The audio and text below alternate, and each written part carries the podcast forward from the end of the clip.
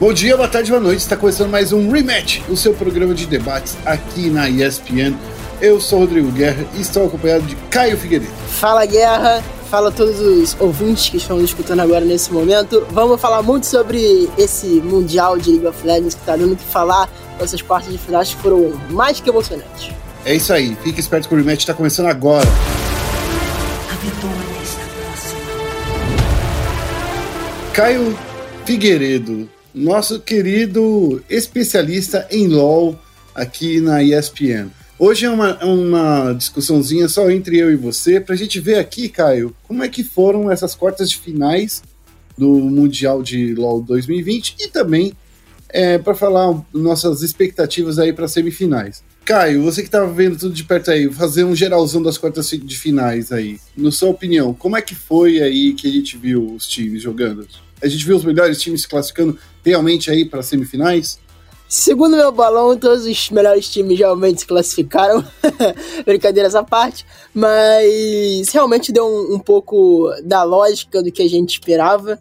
É, a da 1 aplicou um 3 a 0 seco na DRX, não deu chances. Uh, a série contra a, da Sunny contra a JDG, muita gente pensou que a JDG ia renascer nesses playoffs do Mundial, mas realmente continuou mantendo naquele nível bem abaixo da fase de grupos, então a Sunny levou melhor um 3 a 1 já no, na, no duelo entre a TES e Fnatic, que a gente pensou que ia ser um atropelo da TES, não foi.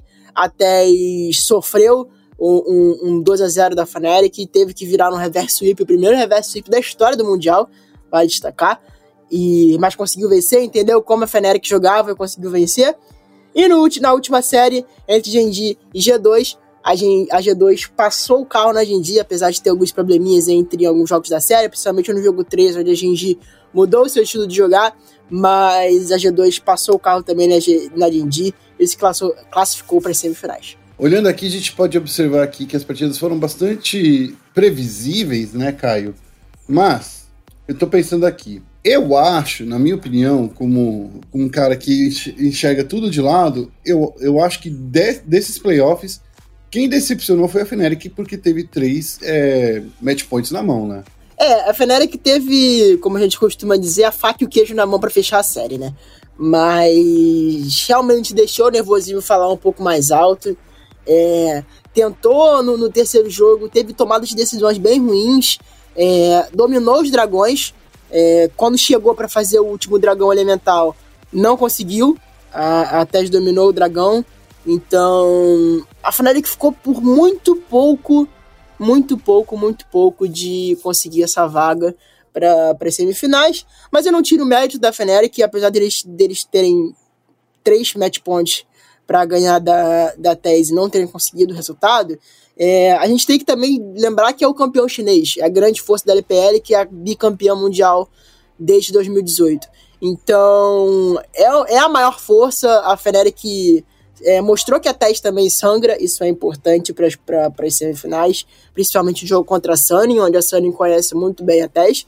Mas falando da série em si, a Fnatic jogou o seu melhor League of Legends nos dois primeiros jogos, é, mostrou piques diferentes, como o Singed e, e outros piques da série, mas realmente deixou escapar quando a Tess começou a entender como funcionava o jogo. Uh, o Jack Love disse em, em, em entrevista coletiva antes das quartas de finais que a Fnatic era um grande problema na, na bot lane, que a bot lane defensiva deles poderia é, é, counterar, né, cancelar a, a, a bot lane da TES. E foi o que aconteceu nos dois primeiros jogos e também um pouco ao, no longo da série. O Jack Love muito apagado e o Yandia é, é, o pior jogador da TES, com muita folga. Ele se mostra um jogador bem inferior aos outros jogadores. Como eu disse no, no último rematch, que ele, ele era o calcanhar de Aquiles da TES. Ele tá sendo. Então a Tess precisa melhorar, o Yandia precisa melhorar se eles quiserem ser campeões mundiais e se quiserem passar da Sunny, que vem com um ótimo time. Ô Caio, eu quero olhar aqui, falando para você, antes da, da, dessa, dessa final, dessa quarta de final entre Fnatic e Tess, muitas pessoas estavam falando aí do trabalho do, do Buipo, que não estava sendo tão bom, que o self-made não tinha se adaptado. Na sua opinião, o Buipo tirou essa marca aí, o Buipo self-made, eles conseguiram nessas, nessas quartas de final conseguiram mostrar aí que eles estão em top tier ou que eles trollaram de novo? Não, não, não, muito pelo contrário. Eu acho que o... era muito injusto a perseguição ao Biwipo na fase de grupos, porque na minha visão ele foi um dos melhores jogadores da Fnatic. Apesar de estar jogando com campeões de Wixside como o Orne, que ele joga muito bem, o Volibear, ele foi um, um, um, dos melhores jogadores da Fnatic, junto com o Selfmade. Também, eu acho que o Selfmade foi o melhor jogador da Fnatic na, na fase de grupos. Ele foi um ótimo jungler, jogou muito bem. Nessa série, então, nem se fala. Mas eu acho que, na minha visão, eles foram os melhores dessa série da, da Fnatic, também foram os melhores da fase de grupo.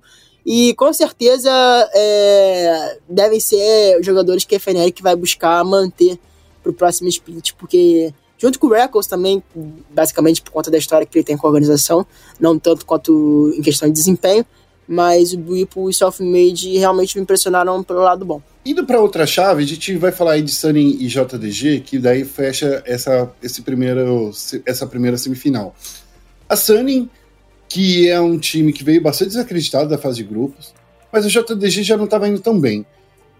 Eu quero agora é, pensar que eu acho, na minha opinião, que a JDG ela deveria ter passado em primeiro lugar na, no grupo dela. Eu não sei se é uma impressão que eu tenho, que é uma, se é uma impressão errada, mas eles deveriam ter buscado essa primeira posição para justamente evitar esse confronto entre China. Eu, justamente porque eu sinto que jo jogar entre times do, da mesma região significa aí que seu LoL, de alguma forma, está aí, como posso dizer, está sendo mais, mais fácil ser lido. Você concorda comigo ou não? Eu concordo. É, eu acho que, assim, o grande problema da, da JDG na série não, não só na série, como na fase de grupos, foi que o time realmente deu um, um, um downgrade de, de tudo. O time parou de simplesmente jogar o que jogou na LPL, é, o Canavi muito abaixo, é, o Zoom muito abaixo. Então, assim, jogadores que eram grandes nomes da JDG. É, o Igal também muito abaixo. Então, assim, eu acredito que a JDG teve uma performance muito grande. É, na fase de grupos, é óbvio, eles enfrentavam o Adamon, que era um, o campeão da LCK mas também não é nenhum bicho de sete cabeças. A LPL é uma liga em si muito mais forte do que a LCK. É, a JDG jogou muito mal nos jogos contra a 1, jogou muito mal nos jogos contra a, a Paris Saint-Germain, que não era um grande time. Então, eu acho que. Contra a Rogue também jogou mal. Então, acho que a JDG ficou devendo muito, apesar da segunda colocação. E eu avisei no último rematch que a Sunny Gaming era muito superior no momento, questão de momento, não questão de peças, de nome era muito superior, porque na minha visão, o Bin e o Juan Feng estavam jogando horrores, são os melhores jogadores da Sunny de longe, e o Lumau era o único jogador que estava jogando realmente um League of Legends minimamente decente nesse time da JDG. Então, eu avisei no time rematch, mas realmente a Sunny foi muito superior. E mostra que tem lenha para queimar nesse Mundial e que eu não ficaria surpreso se vencesse da TES na semifinal e chegasse à grande final.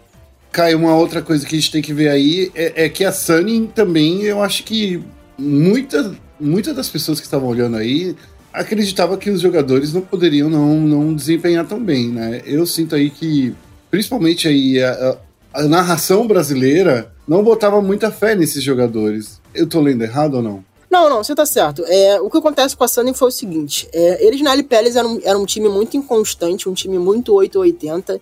A classificação deles veio realmente na, como a gente diz, é, de surpresa, né? O elefante em cima da árvore, porque nem os próprios comentaristas da LPL sabiam dizer como a Sunny tinha chegado se classificado nos mundiais. Porque não eram, pro Mundial no caso, não era um grande time, não era uma grande força da LPL, tinham times melhores, como a V5, a própria LGD que ficou em quarto, a IG, né, que tem a que é campeã mundial, que tem o Ning. Então, Sim. tinham times melhores para preencher essa vaga da Sunning, porque a, a Sunning foi um time muito inconstante durante a LPL, muito, muito, perdeu jogos contra times horrorosos, venceu também de times muito bons, mas foi um time muito 880 e era grande dúvida desse mundial mas chegou muito bem, na minha visão, na fase de grupos. Eles já mostraram para que eles vieram, na minha visão, não tinha que ter dúvidas em relação a Sunny depois daquela, da fase de grupo que eles fizeram. É, ficaram em primeiro no grupo onde tinha a G2, que é uma grande favorita ao, ao título, na minha visão. A Team Liquid que chegou muito bem do play-in, com o Tactical jogando muito, e com a Mate também, que estava jogando um League of Legends bem legal. Então, assim, eu acho que a Sunny provou, é, e se provou de novo, não, na fase de grupo se provou e se provou de novo na, nas quartas finais que é um grande time para disputar esse título. Quem sabe, né? Se vencer a TES. E já sabe os caminhos, né? Jogou contra a TES diversas vezes na LPL. Então é um confronto que está bem aberto e é um confronto bem interessante. Mas hum, você acha que, tipo, tudo bem, é, é o terceiro time, foi muito inconstante, mas olhando os jogos mesmo, eu sentia que a Sunny tava, tava melhor que a JD, JDG. Não, sim, sim, na fase de grupos realmente foi melhor, foi melhor, foi melhor, foi muito melhor. É, Uhum. Como eu falei, a JDG jogou muito mal a fase de grupos e a Sunny jogou muito bem num grupo muito mais difícil do que a JDG. Muito mais difícil, exatamente. É. Por isso que, na minha visão, como eu falei, não devia haver dúvidas em relação à superioridade da Sunny nessa série. É porque a grande que aconteceu na, na visão de alguns comentaristas e casters, etc., era porque o time da JDG fez um primeiro split magnífico, foi campeão da LPL, e fez o segundo split bom, perdeu pra Tese na, na, na final, e é um elenco cheio de estrelas, né? Tem o Lumal, o Canavi, o Zoom, o Igal. Então, assim, é um time que enche muito o- o- os olhos. Então, acho que esse foi um grande problema da, da JDG. É, hypou muito, entregou pouco desde o primeiro dia do Mundial. Eu só vou te falar aqui, ó, que você, eu senti que até agora você evitou falar o nome de Sword Art só porque ele é, ele não, não é da região da China, só porque ele veio da Flash Wolves, eu sou torcedor desde criança da Flash Wolves. Eu acho que é, é uma perseguição contra o Sword Art. Não, não, não, não. O Sword Art é um ótimo jogador. Tanto ele quanto o SoftM, que são os dois importes da Sunny, né? O SoftM é vietnamita e o Sword Art é do Taiwan. Então, são ótimos jogadores. O SoftM é um jogador muito agressivo, é um jogador que sempre se destacou na LPL, e na época que jogou na Bilibili, em outros times da LPL, até no próprio Vietnã. Então, é um ótimo jogador, o SoftM. O Sword Art é, pô, não tem como falar é, qualquer coisa contra o, o, o Sword Art, ele é um grande jogador, já jogou muito campeonato internacional. É, tá jogando muito bem na Sunning, mas é porque eu acho que o suporte fica um pouco fora de destaque, né, né, né, nesse meta, um pouco às vezes, tirando o Lumal, que, que é um grande jogador, mas o Bin e o Han Feng estão realmente ofuscando as outras, as outras estrelas da Sunning. Mas são ótimos jogadores, tanto o Sword Art quanto o FM. Eu acho que o único ponto fora da curva é o Angel mesmo, que não. que desde a LPL não é um grande jogador e chegou no Mundial e se mostrou que também não é um, um jogador de nível de Mundial. Mas a, a Sunning tá conseguindo lidar com ele. Eu acho que todo time tem um, um- um calcanhar de Aquiles. É, a Sunny é o, é, o, é, o, é o Angel, é, a JDG é o Igal, é, a G2 é o Yankos. Então, cada time tem um, tem um problema. Eu acho que o único time, a, a- por exemplo, a Teste e o Yandia, eu acho que o único time que tem todas as peças que são, pelo menos na minha visão, incontestáveis, é da 1. Mas a da 1 tem o Ghost, que às vezes também não, não joga muito bem, não, não desempenha muito bem. Mas tirando isso, são, são times que sempre tem um lugar, um jogador fora do, do, do- nível da equipe. Beleza, vamos passar para a próxima série aí, que foi Genji contra G2, né? Foi um 3 a 0 estupendo aí para G2. Parece que a G2 sabe jogar contra coreano, pelo menos é isso que eu percebi, né, nessa partida.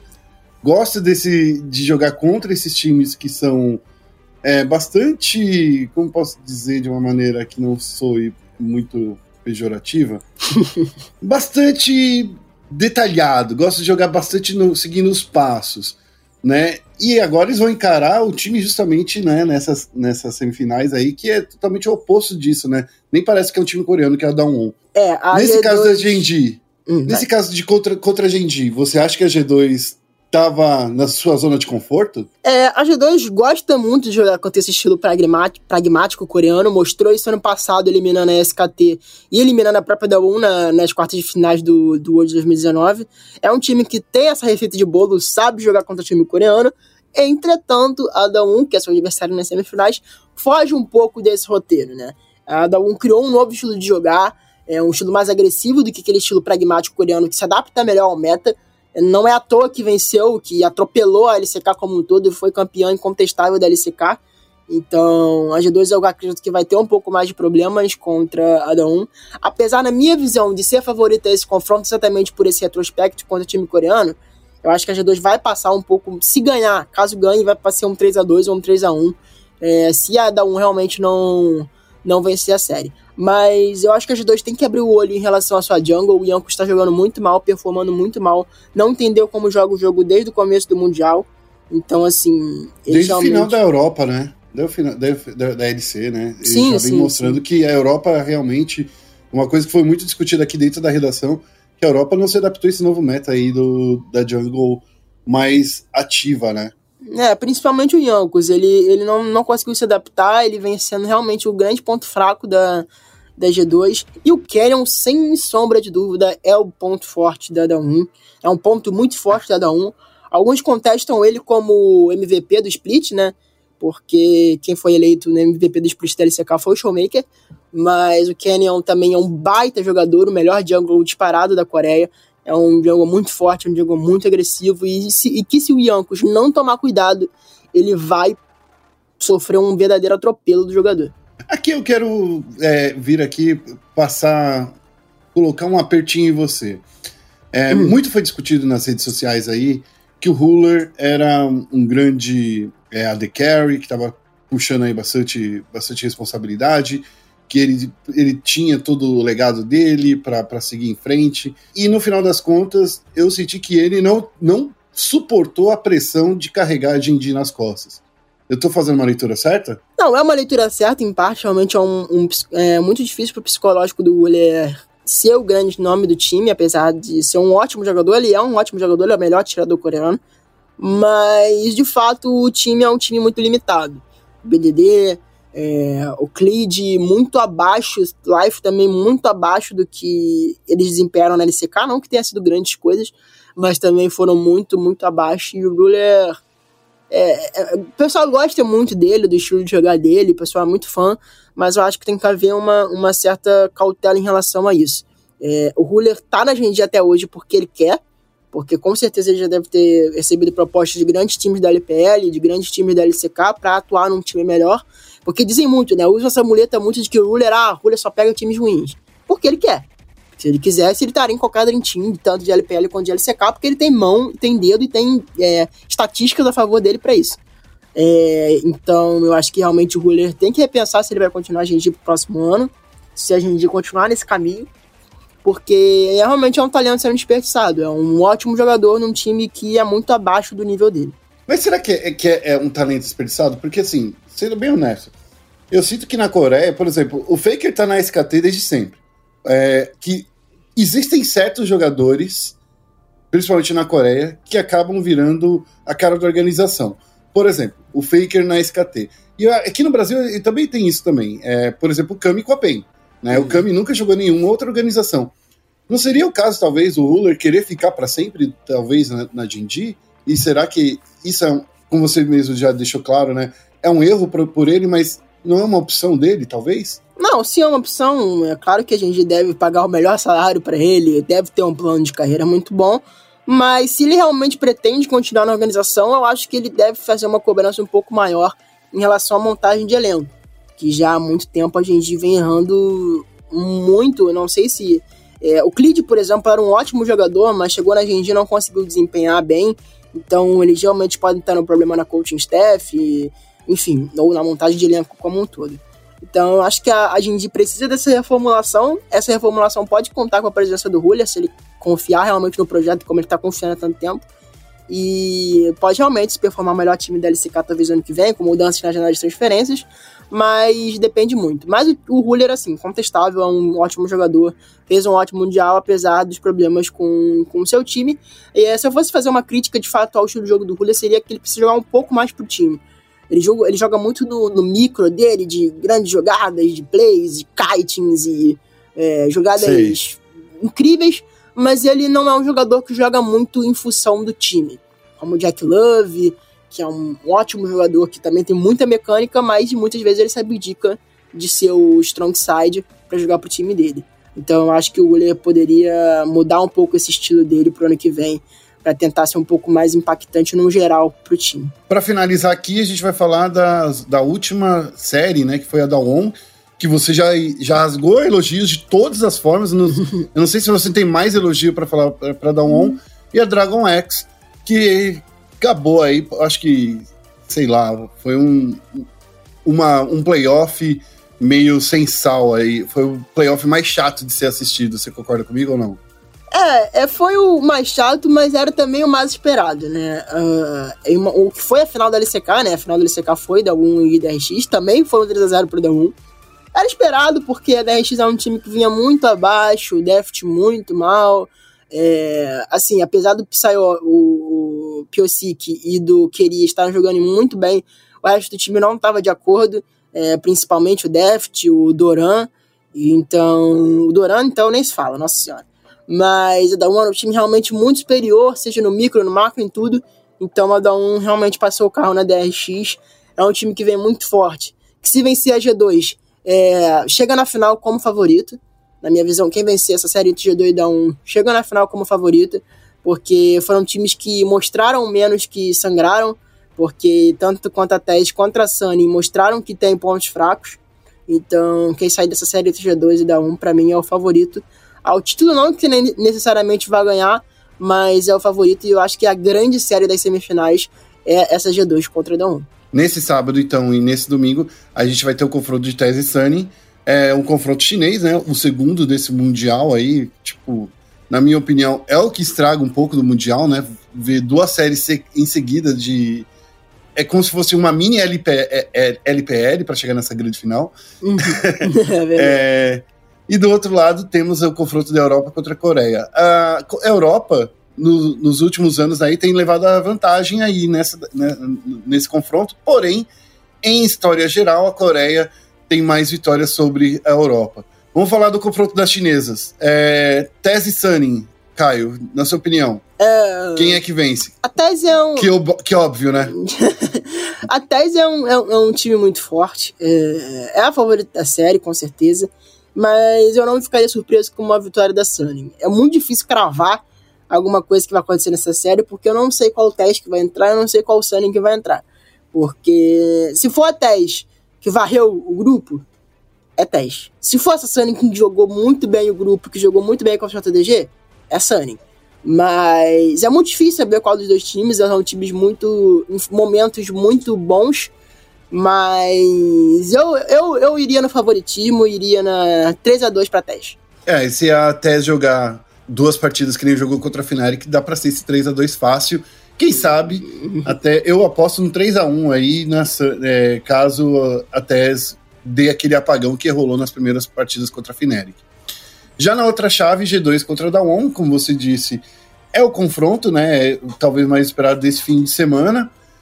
É, a gente tá vendo aqui, ó, é, Dawon com esse time todo despojado e G2, que esse time que sei lá, cara. É um time que tem hora que é, é brilhante, tem hora que parece que tá jogando circuito desafiante aqui do Brasil. Eu não consigo ver qual é a G2 que vai entrar no palco nesse final de semana. Será que eu tô certo? Não, é, realmente. A G2 tem alguns jogos que são para esquecer, mas a G2 depende muito da atuação do Caps. Caps é um grande jogador, destruiu a semifinal contra a GG, destruiu. Ele jogou praticamente sozinho. Então, se o Caps chegar no, no que a gente costuma brincar, né, no Claps, na, na semifinal. Ele tem de tudo para jogar muito bem contra o Damun também.